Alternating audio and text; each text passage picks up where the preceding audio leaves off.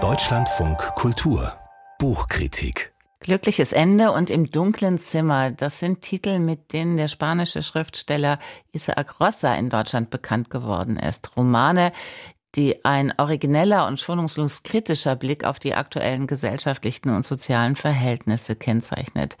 Jetzt ist ein neuer Roman von Isaac Rosser auf Deutsch erschienen. Er heißt Ein sicherer Ort und Viktoria Eglau hat ihn für uns gelesen. Guten Morgen, Frau Eglau. Guten Morgen. Um was für einen sicheren Ort geht es in diesem Buch?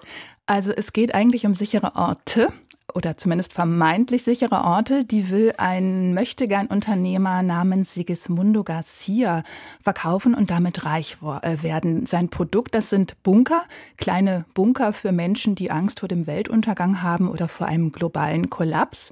Und äh, Garcias potenzielle Klientel, das sind keine Millionäre, die sich riesige unterirdische Zufluchtsorte leisten können, sondern das sind kleine Leute mit Angst vor der großen Katastrophe und denen bietet also Garcia diese sehr erschwinglichen und praktischen Bunker an, die man sich in den Keller oder in die äh, Garage einbauen kann. Und er hat auch schon jede Menge Interessenten, Prepper und andere Menschen, die sich einbunkern wollen mit ihren Vorräten, wenn um sie herum alles zusammenbricht. Das Problem ist, er kriegt keinen Kredit für diese Geschäftsidee. Es geht also um einen Bunkerverkäufer. Um wen geht es noch? Es geht auch um seine Familie, äh, seinen Vater und seinen Sohn. Die heißen lustigerweise alle Sigismundo Garcia.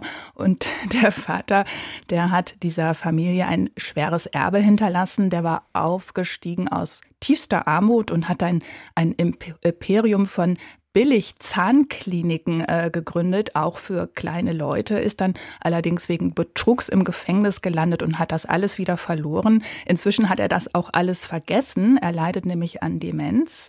Und dann ist dann noch der Sohn des Bunkergeschäftsmanns, das ist ein Teenager, den hat die Familie, als die, als noch Geld da war, auf eine teure Privatschule geschickt. Da lernt er aber gar nicht fleißig, sondern er verdient mächtig viel Geld mit Sportwetten und gerät dadurch in ziemlich komplizierte Situationen. Generationen. Also das sind die drei Generationen Garcia. Alle sind irgendwie in undurchsichtige und teils schmutzige Geschäfte verwickelt. Mit Verlaub, das klingt insgesamt ziemlich absurd, aber aus welcher Perspektive wird der Roman denn erzählt und wie ist er aufgebaut?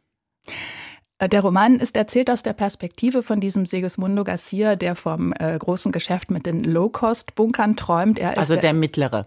Der mittlere, genau. Er ist der Ich-Erzähler und er redet mit seinem Vater, obwohl der ihm wegen seiner Demenz Erkrankung nicht mehr folgen kann. Er redet aber trotzdem mit ihm und er arbeitet sich irgendwie ab an dieser schwierigen äh, Vaterfigur, erinnert äh, zum Beispiel an dessen Emporkommen aus der Arbeit, an, äh, aus der Armut, Entschuldigung, und äh, an seinen tiefen Absturz. Er macht ihm auch Vorwürfe, weil der Vater durch diesen Betrugsskandal in seinen Zahnkliniken den Ruf der ganzen Familie ruiniert hat und er, der mittlere Garcia, nun keinen äh, Bankkredit äh, für seine Bunker kriegt.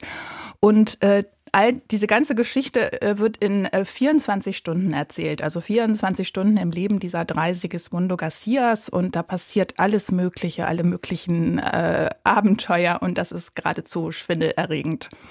Die Angst vor Katastrophen, vor Dystopien, das ist ein Thema des Romans, wie Sie eingangs erzählt haben. Was spielt noch eine Rolle an Themen, an Gestaltungen?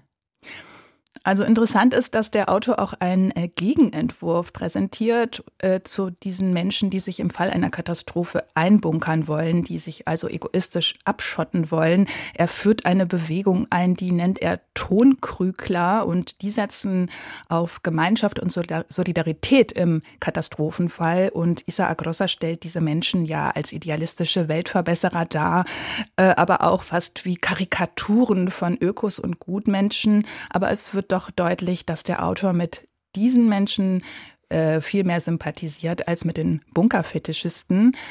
Ja, und ein anderes Thema des Romans, das ist der sogenannte soziale Fahrstuhl oder die soziale Mobilität. Also der Autor stellt eben eine Familie vor, die sich hochgearbeitet hat und dann schnell wieder abstürzt und dann aber mit allen Mitteln, äh, auch zynischen Mitteln, also zum Beispiel dem Verkauf von vermeintlich sicheren Orten in einer sehr unsicheren Zeit versucht, wieder auf die Beine zu kommen.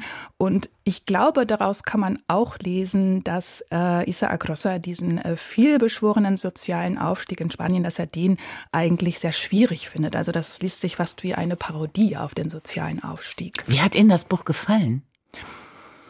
Ich finde, das ist eine sehr lesenswerte Gesellschaftssatire. Isa Agrossa ist ja ein sehr politischer Romanautor. Der schaut immer sehr genau auf aktuelle Entwicklungen in der Gesellschaft, auf Missstände, auf Verwerfungen. Er überspitzt seine Figuren unbarmherzig. Das ist durchaus bösartig, aber dadurch oft auch sehr komisch.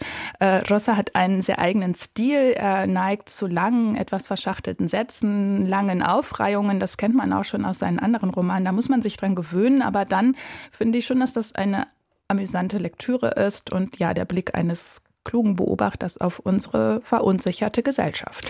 Viktoria Iglau über den neuen Roman von Isaac Rossa, Ein sicherer Ort. Das Buch hat Louis Rübi für Liebeskind übersetzt.